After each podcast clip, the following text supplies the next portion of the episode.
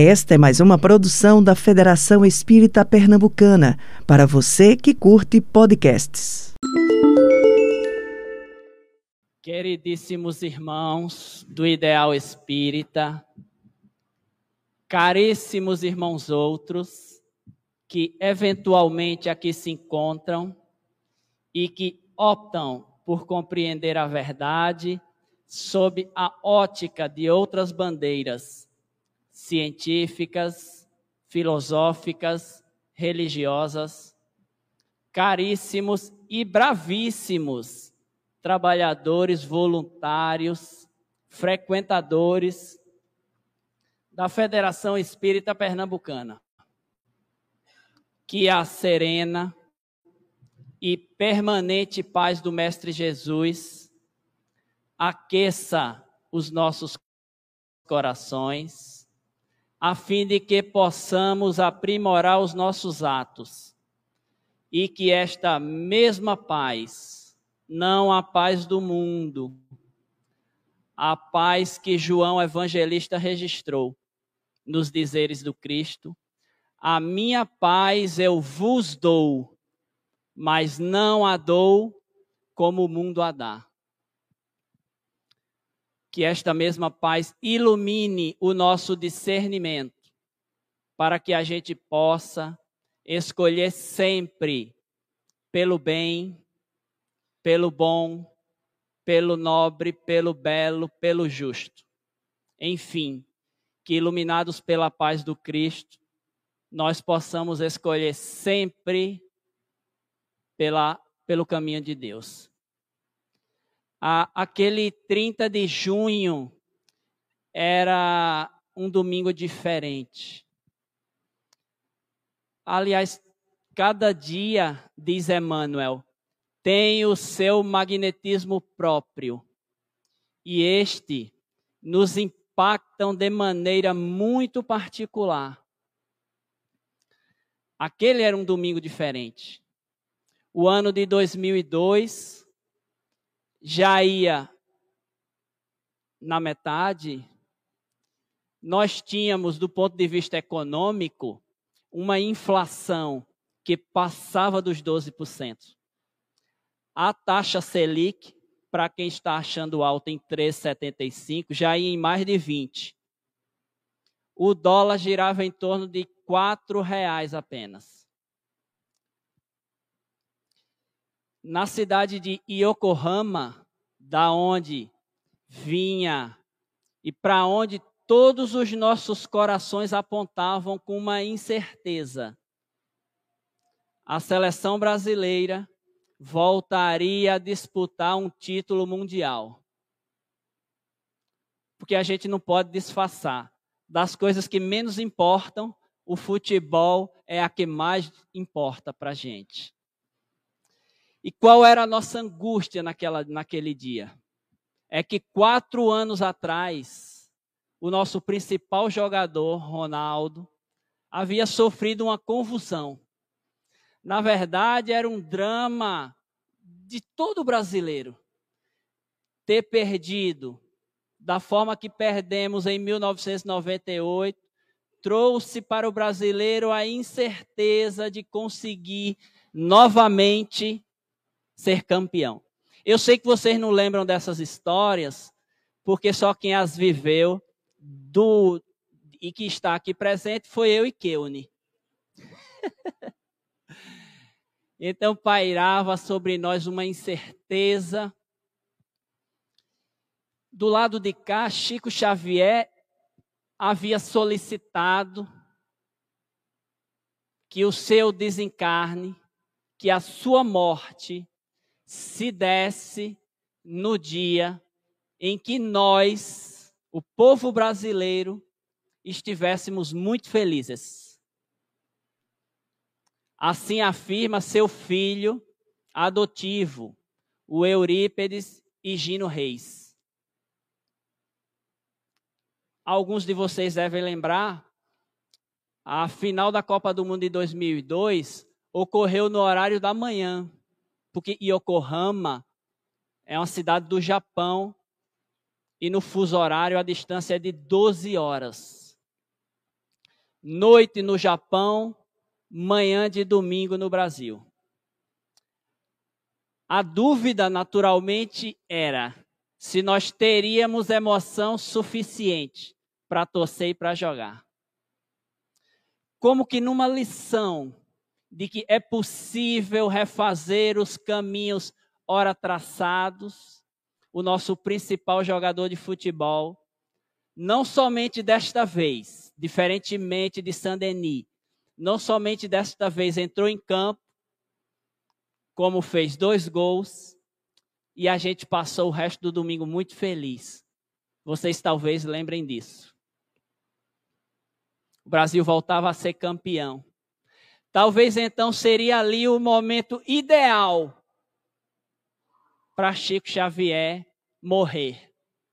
Porque talvez desencarnado ele já estivesse há algum tempo.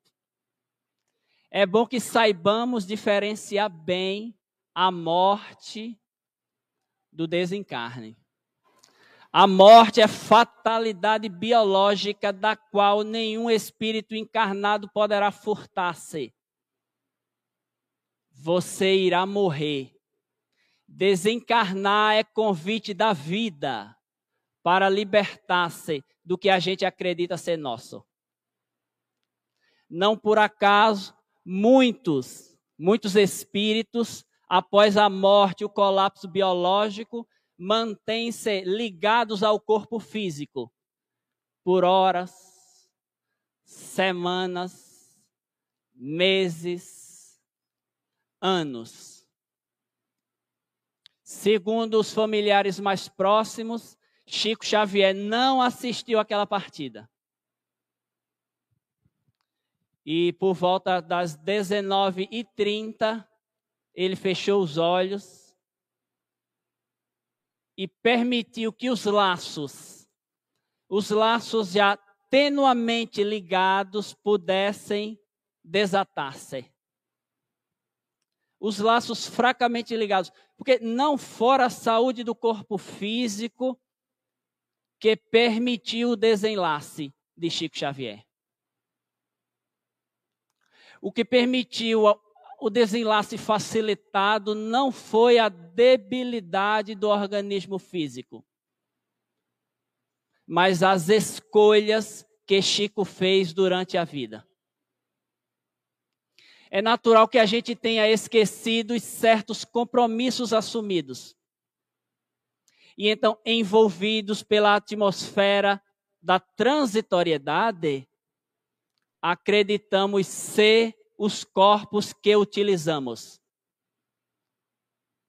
E então, porque acreditamos ser, temos enorme dificuldade do desenlace.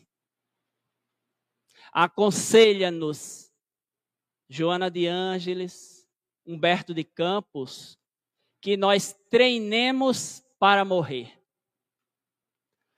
A vida de Chico foi um treinamento para a morte mas não do ponto de vista que a gente o faz, desgastando os implementos físicos.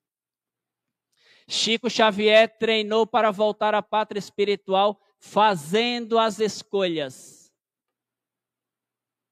utilizando o que a vida lhe emprestou, não esquecendo que os filhos não são nossos, que os laços afetivos não são nossos, que os bens transitórios, embora úteis e necessários, muito necessários, eles também não são nossos. Que nem mesmo as posições sociais, financeiras são nossas. São todos empréstimos. Desimantar-se das amarras sociais, profissionais, financeiras é o terceiro estágio de desenlace do espírito encarnado. Porque primeiro a gente morre quando as células já não obedecem mais ao comando do espírito imortal. Depois da morte, advém o desencarne. Te chamará a vida para esse momento. Em 30 de junho, de julho, de agosto, isso faz pouca diferença. Chico pôde escolher. Porque a ligação nunca foi um nó, sempre foi um laço.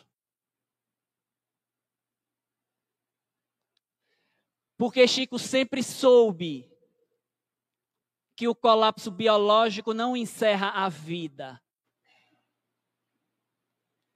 A inumação do instrumento biológico não apaga os afetos.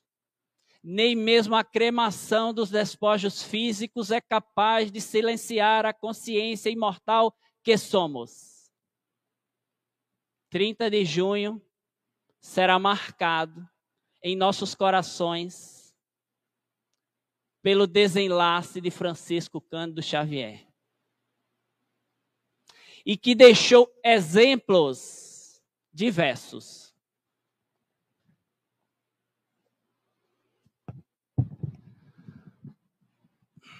A Federação Espírita Brasileira,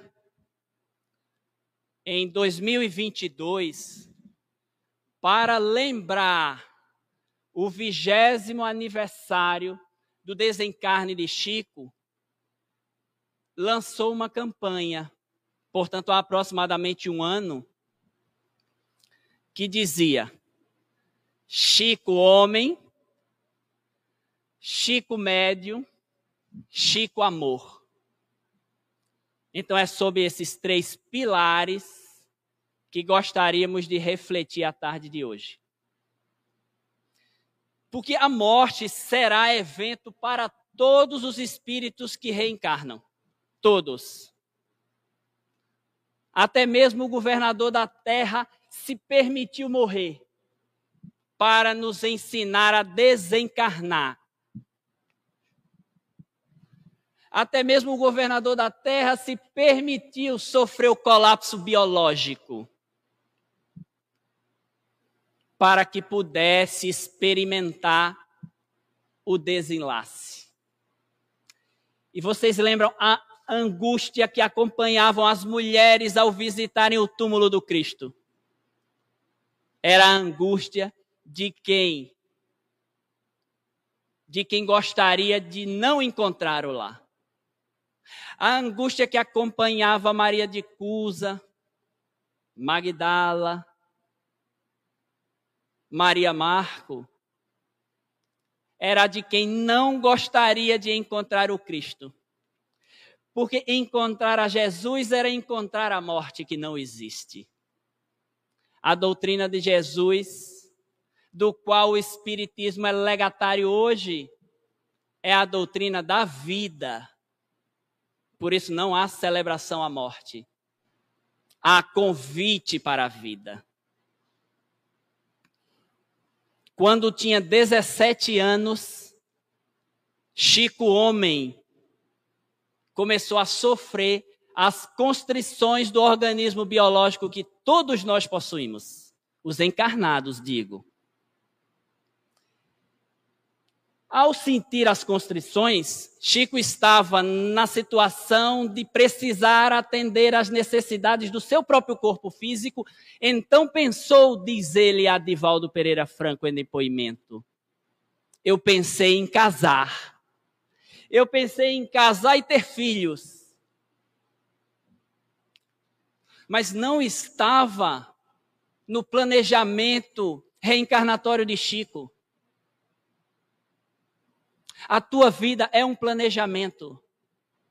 Nós não somos frutos do acaso. Diversos outros amigos espirituais nossos afiançaram a nossa volta, senão aqui nós não estaríamos. Nós somos frutos de uma fiança. Vai, dessa vez ele consegue. Vai, dessa vez ele será capaz a gente arruma uma vaga para ele na Federação Espírita Pernambucana. Talvez dessa vez ele consiga. Fora preciso que um, dois, dezenas talvez afiançassem a tua volta. Chico, como eu, como você, tinha um plano reencarnatório e no dele não constava esposa e filhos. Mas como sustentar toda aquela energia advinda dos implementos físicos naturais da idade? Estávamos em 1927. Chico contava 17 anos. Falar de desejos naquela altura era altamente proibido. Chico só tinha a Emmanuel para consultar. E então ele consultou Emmanuel. Mas Emmanuel, o que fazer? Eu desejo atender às minhas necessidades físicas. Mas por outro lado, sinto que elas não estão talvez nos meus planos reencarnatórios. Emmanuel então aconselhou a Chico fazer exercícios. Corre, Chico, dá volta na praça, faz exercícios. E no auge do desespero, Chico, abraça as árvores. Chico, em depoimento, diz a Divaldo, capítulo 1 de Sexo e Consciência, organizada por Luiz Fernando. Chico diz a Divaldo: Divaldo, eu abraçava as árvores, mas elas não me abraçavam. E Chico pensou realmente em ter uma esposa e ter filhos. Mas não era o plano. E então ele novamente recorreu a Emmanuel. E no auge do seu desespero, Emmanuel mais uma vez disse-lhe: Chico, cada espírito tem as suas próprias experiências. Te passarei as minhas para que tu possas talvez utilizar parte dela. E então narrou-lhe uma fábula. Diz Emmanuel que havia um reino muito distante daqui, cujo rei, muito poderoso, vivia cercado de facilidades. A alimentação era vasta não somente para ele e para sua corte, como para todo o império como para todo o reinado. Mas por ocasião do estio que se aproximava, seus conselheiros lhe disseram: Olha, virá fome. É necessário que dividamos, que possamos repartir. Os nossos celeiros estão abarrotados, dizia o conselheiro. E o rei certo de que tomava a decisão correta, preocupado com a segurança do reino, dizia-lhe: Não posso, não posso distribuir e abrir os meus celeiros, porque ainda que a fome se alastre, poderemos sofrer as ameaças dos povos vizinhos. E então necessário se fará que os nossos celeiros sejam guardados para os soldados eles, por motivo da guerra, necessitarão alimentar-se. E o tempo foi passando. As chuvas cada vez mais escassas. O povo ansiava somente pela comida, dizia Emmanuel a Chico. Somente para comer. A situação tornou-se tão extrema que, em meio a uma alimentação do rei, uma pedra varou a janela e caiu sobre sua mesa. O ministro então olhou para o rei e disse-lhe: Agora nós estamos sitiados. Não há mais o que fazer. O rei arregalou os olhos e, assustado, pedir um conselho. Diga-me, pelo amor de Deus, o que posso ainda fazer? O povo faminto já estava no jardim do castelo. Olha, disse-lhe o ministro, só há uma coisa a fazer neste momento. Vai até a sacada da tua janela e pede ao povo que se acalme. E promete que façamos a abertura dos celeiros para a sua alimentação. Mas eu não posso, eles irão me matar. Talvez eu seja, dizia o rei, acertado pelo um projétil de arma de fogo da sacada e morrerei. Tende coragem, homem. O alarido da fome. Porque, embora você nunca tenha ouvido, a fome faz barulho. A fome grita em quem sente. É preciso que a gente não desdenhe esse barulho que vem dos estômagos frios.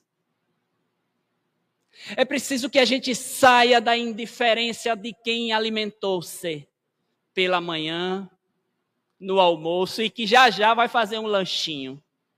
Tem um amigo meu que diz assim: Eu só vou à FEP por causa da cantina. Nossa! É preciso não esquecer que a fome grita. E o povo gritava. Então o rei, vendo a sua, o seu próprio trono ameaçado, foi até a sacada. E prometeu que os celeiros seriam abertos e que a fome iria passar. E que aquele reinado, a partir de então, aguardariam as chuvas, que são sempre providência divina. O homem recolhe a semente, o homem cuida da terra, mas a chuva quem fornece é Deus.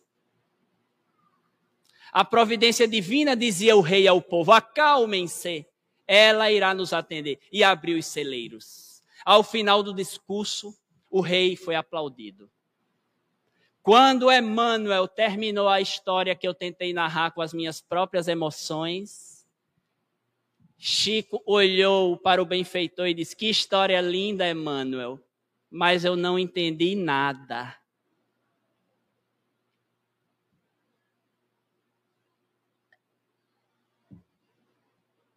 A história, assim como nós, Chico havia entendido. Mas o que aquilo tinha a ver com o desejo de satisfação e necessidade de satisfação da libido que visitava Chico. Que visita todos nós quase que diariamente. O que aquela fábula dizia a Chico? Dizia que era necessário controlar as suas próprias necessidades. Que igualmente há um reino nós somos o soberano no nosso corpo, habitados por milhões e milhões e bilhões de células. Princípios divinos, mecanismos mentais passíveis da orientação do dono. O teu corpo sofre a influência direta do dono. Nós somos o rei do nosso corpo. Nós somos capazes de orientar a organização celular, de estancar as disfunções, não somente emocionais, como também orgânicas. Emmanuel estava ensinando a Chico, que ensinou a Divaldo, que era necessário dizer às células: acalma-te. Não poderei fornecer-te o alimento que precisas, mas se tu me ajudares no trabalho que preciso fazer, poderemos permutar energia. E então te darei uma outra vitalidade, capaz de saciar a tua fome e alimentar o meu psiquismo para os meus mais de 400 filhos que terei. Chico teve 459 filhos, todos em forma de livros não há libido mais portentosa do que essa. Vocês conhecem alguém que teve 459 filhos? Chico foi alguém que aprendeu a utilizar as suas potencialidades, porque também foi homem. Porque também foi homem. Porque esteve encarnado. Chico não é um santo. Chico foi homem. Joana de Ângeles nos, nos ajuda e nos socorre na fundamentação científica do que estamos tentando dizer, do que foi ensinado a Chico por Emmanuel, que é o poder que temos de assenhorear o psiquismo celular na obra, no capítulo 5 e 6 da obra que agora eu esqueci. Mas já já eu lembro. Chico, ao dominar esse psiquismo, pôde utilizar o seu organismo biológico para o uso que conhecemos. Uso disciplinado, dirigido, direcionado. Tu também é capaz disso, não somente para os estados de saúde, mas, sobretudo, para os estados de enfermidade, que nada mais é do que uma disfunção espiritual que já atingiu o organismo físico, mas que tem sempre como modelo de organização o perispírito. Então, numa sequência muito natural que a doutrina espírita nos ensina, o espírito forma e comanda o perispírito, que por sua vez regula o funcionamento do corpo físico. Por isso que a questão não é de identificação das moléstias no corpo físico, mas de saber qual é a causa. Porque identificá-las no corpo físico, o humano, a ciência acadêmica já é capaz de fazer. Basta uma chapa fotográfica, basta um hemograma, que iremos ser capazes de identificar as disfunções biológicas. A pergunta é: e a causa? E a causa? Aonde estão as raízes das tuas dores? Esse é o trabalho que Emmanuel está ensinando a Chico a gente a fazer. É preciso disciplinar a mente para colocar o instrumento biológico em nossa função e não nós em função dele. A carne nunca foi fraca. O espírito às vezes titubeia e no uso dos seus instrumentos escolhe o que lhe apraz. Ela sempre foi e será um apoio, literalmente o instrumento do espírito imortal. É preciso discipliná-la para que no nosso 30 de junho que virá, o teu 30 de junho também virá. Que não seja o próximo. E neste momento nós outros também precisaremos abandonar o que acreditávamos ser nossos. Talvez a maioria dos que nos circundam não estejam felizes e distraídos com o futebol. E talvez as suas emanações psíquicas nem mesmo favoreçam o nosso desenlace. Porque os pensamentos dos que ficam ajudam aos que vão. Favorecem a partida para onde nós não poderemos nos furtar aí. O nosso 30 de junho também virá. E é por isso que de lá a doutrina espírita nos ensina a vida. Chico também foi médium. Além de homem, Chico também foi médium. Chico também foi intermediário dos espíritos amigos. Aliás, eu tenho uma notícia que talvez não seja muito agradável para vocês. Todos nós somos médiums.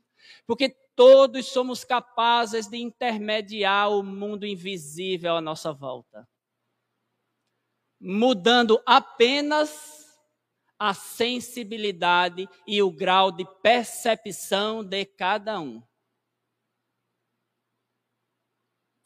Entre os dias 27 e 30 de julho, de 1984, Sueli Caldas Schubert, também médio notória do movimento espírita, preparava documentos, levantava pesquisa para escrever mais uma de suas obras, que seria intitulada Testemunhos de Chico Xavier. Ela entrou em contato com o médium para que pudesse levar à sua consulta os documentos que ela estava pesquisando. Mas ela sentia durante os dias que se aproximavam a viagem, Sueli Caldas, também já no plano dos espíritos, morava em Juiz de Fora e Chico em Uberaba, em 1984. Ela diz, no capítulo 19 da obra Dimensões Espirituais do Centro Espírita, que passou três meses preparando o material, mas que durante o tempo se sentia assediada por um grupo de espíritos que tentavam impedi-la da realização da tarefa. Ela mantinha-se fiel ao trabalho e aguardando o dia da viagem. Até que chegou, final de julho de 1984 e foram até o grupo espírita da prece. Lá, como de costume, Chico sentava-se por horas e psicografava as famosas cartas consoladoras. Muitos do que ali frequentavam eram pais e mães iguais a vós, desejosos de saber notícias dos seus entes queridos desejosos de ouvir que a vida não finda no túmulo, que a cremação não extingue sentimentos. Pois bem, Sueli foi até Uberaba, participou, no domingo mostrou os documentos a Chico e voltou até Juiz de Fora. Na terça-feira seguinte, diz ela, foi como costumeiramente ia, ao Centro Espírita Ivon Costa, onde ela trabalhava como médium. No final da reunião mediúnica, ela sentiu a presença de um grupo de espíritos. Mas era mesmo sentimento que ela experimentava naqueles dias transatos em que preparava o material que levaria até Chico. Então, no finalzinho da reunião, o chefe daquele grupo de cinco entidades disse-lhe: Eu preciso falar para vocês. Eu era o chefe do grupo que assediava não somente a ela, como ao casal que a acompanhava. Ela sempre viajava acompanhada. A ordem que eu tinha, dizia o espírito arrependido em lágrimas, era: não permita que viajem. Eles levarão uma encomenda, não deixe que a encomenda chegue. E eu tentava, e eu criava ciladas, e eu causava tumultos, mas eles pareciam que não pensavam em outra coisa a não ser nesse tal de espiritismo. Parece que uma força me impedia de concluir as ciladas. E então eu não conseguia efetuar o logro. Chegou o dia da viagem e eu os acompanhei. Era um local muito luminoso. Não tinha eu permissão, nem o meu grupo, para aproximar-me. Haviam muitos espíritos lá. Eles nos tratavam com carinho, com muito zelo, mas diziam-nos: vocês não podem passar daqui. Vocês não têm permissão para adentrar-se. Embora de longe nós íamos acompanhando, no centro daquela casa muito paupérrima do ponto de vista físico, brotava uma luz muito intensa. Pedi permissão para me aproximar para entender aquela luz, dizia ele. E então avistei um homem, magrinho, quase sem força física, sentado numa mesa. Mas ele escrevia, escrevia, escrevia, ele não parava de escrever. Chico já havia dominado, inclusive, as suas necessidades fisiológicas. Emmanuel não havia ensinado a ele? Quem ousava psicografar do lado de Chico desistia. Os médios sabem como é difícil concentrar-se por duas horas. A gente fica ali, não vê a hora de abrir as portas para ir ao banheiro, fazer um lanche, bater um papo, olhar o zap. Chico ficava por horas psicografando. Atrás dele, dizia o amigo desencarnado, uma fila imensa Logo entendi que tratavam-se de mães e pais, que recebiam em suas mãos uma carta, mas eles saíam chorando e eu não entendia como era que podia se ir em busca de lágrimas. Como aquelas pessoas estavam ali fazendo fila para chorarem? Eram as cartas enviadas pelos filhos daquelas mães. Ao perceber melhor, também ao lado daquele homem que não parava de escrever, havia uma fila. Mas essa outra fila era de seres iguais a mim. Eram os filhos. Eles ditavam, o homem escrevia, entregava às mães e elas saíam chorando. O mesmo choro que nos acompanha nos momentos felizes. Nem todas as lágrimas denotam tristeza. Nem todas as lágrimas apontam desespero. Chore-as assim que precisar. Permitam que elas se vertam das, dos teus olhos. Por vezes é necessário que choremos. Chico não parava de escrever. E então eu dizia ao homem desencarnado. E então eu já nem sabia mais o que estava fazendo ali. Eu havia sido contratado para perseguir, mas eu não conseguia, minhas forças estavam destruídas. E então comecei a lembrar que eu também havia perdido um filho. Já tinha 40 anos. O meu pequeno tinha apenas nove. Eu era caminhoneiro à época.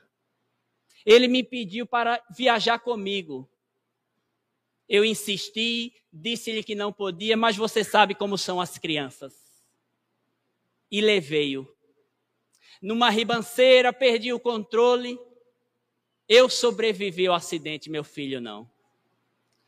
Já tem 40 anos que eu não tenho mais notícia dele. Agora eu já não sei mais o que estou fazendo aqui. E então pedi socorro a um daqueles guardas que vigiavam as psicografias. É assim que vocês chamam. Pedi auxílio, disse-lhe que eu também sou pai e que também tenho as minhas dores. O homem que me atendeu disse-lhe, disse-me: "Aguarde". Entrou e com pouco mais trouxe-me um papel e quando li, era a carta do meu filho: Papai, eu estou do teu lado. Tu não é capaz de me ver porque escolhesse o lado do equívoco.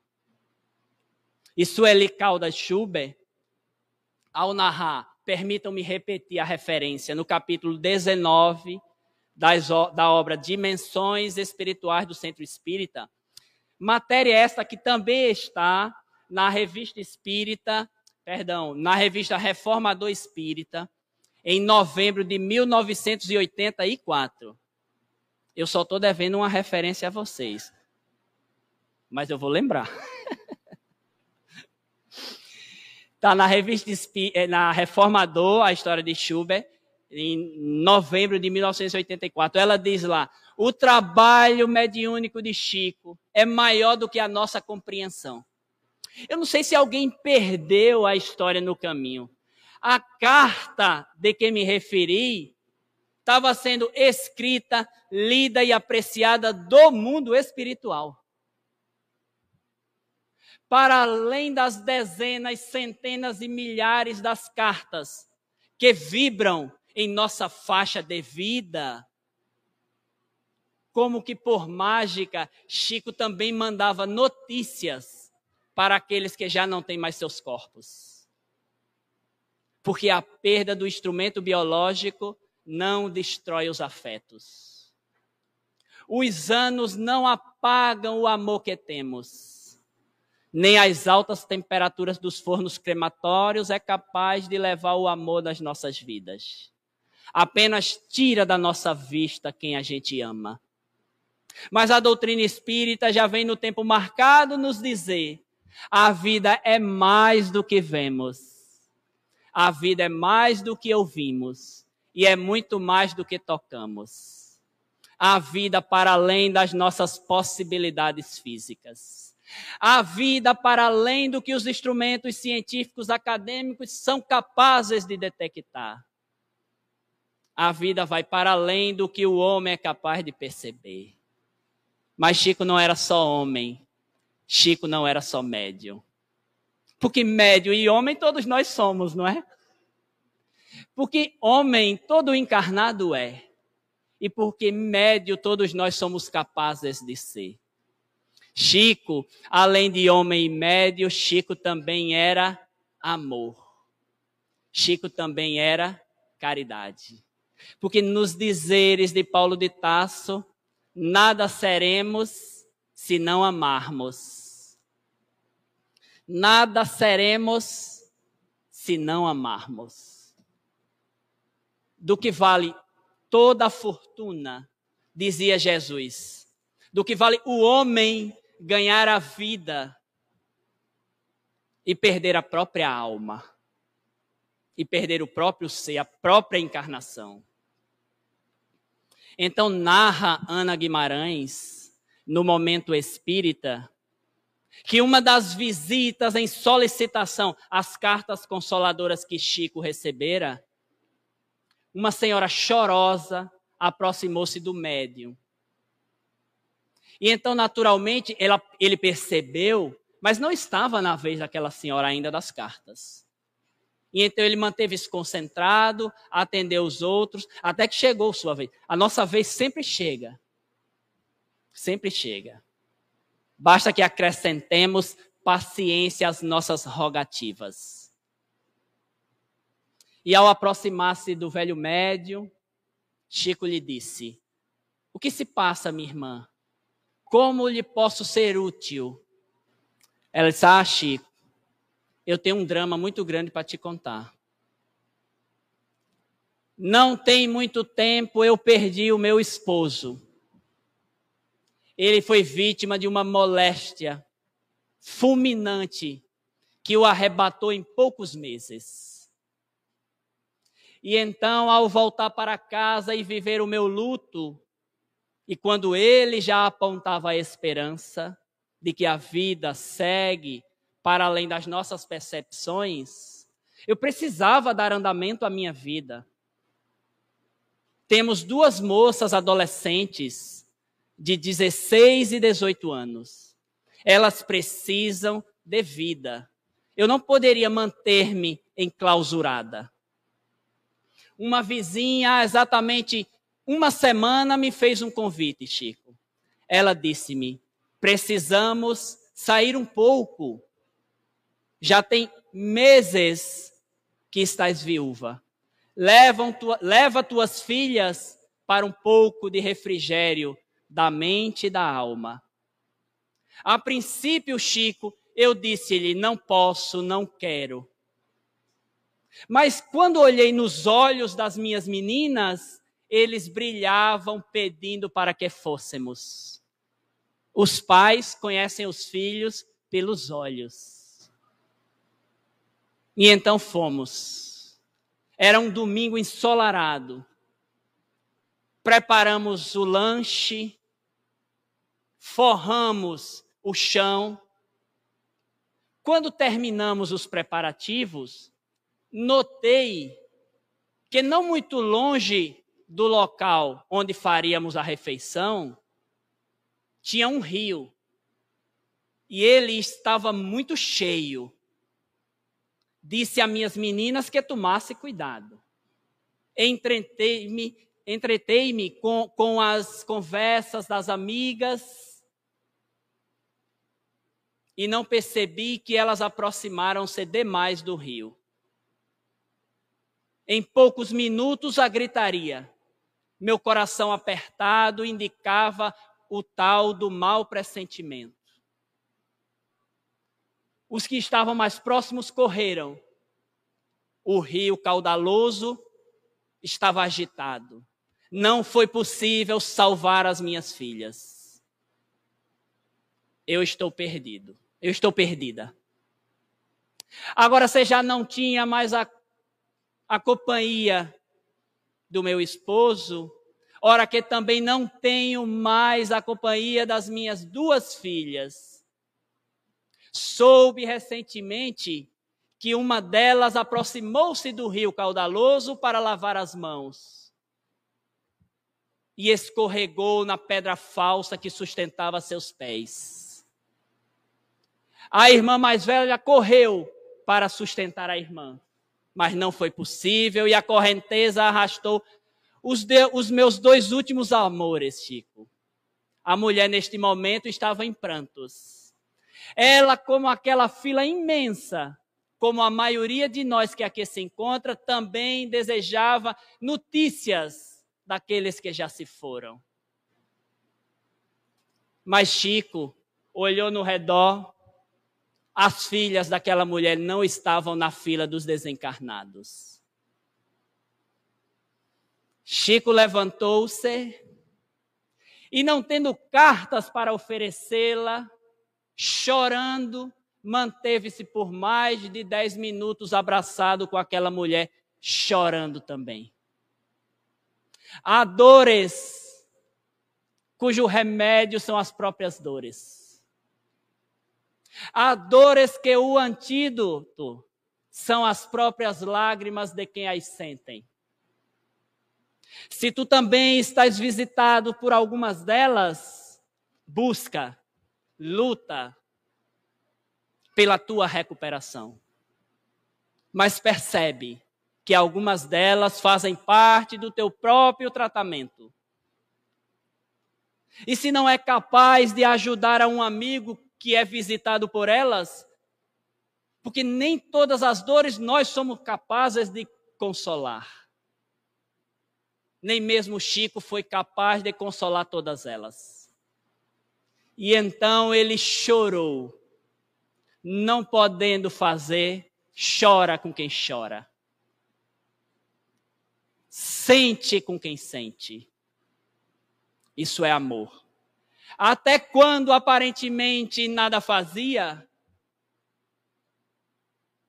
Chico fazia muito porque chorava. Eu lembrei do nome do livro, é Dias Gloriosos. Muita paz para vocês. Muito obrigado e que Jesus nos fortaleça. Dias gloriosos são os que vivemos hoje. É o nome da obra da benfeitora Joana de Ângeles. Muito obrigado. Você ouviu o podcast da Federação Espírita Pernambucana.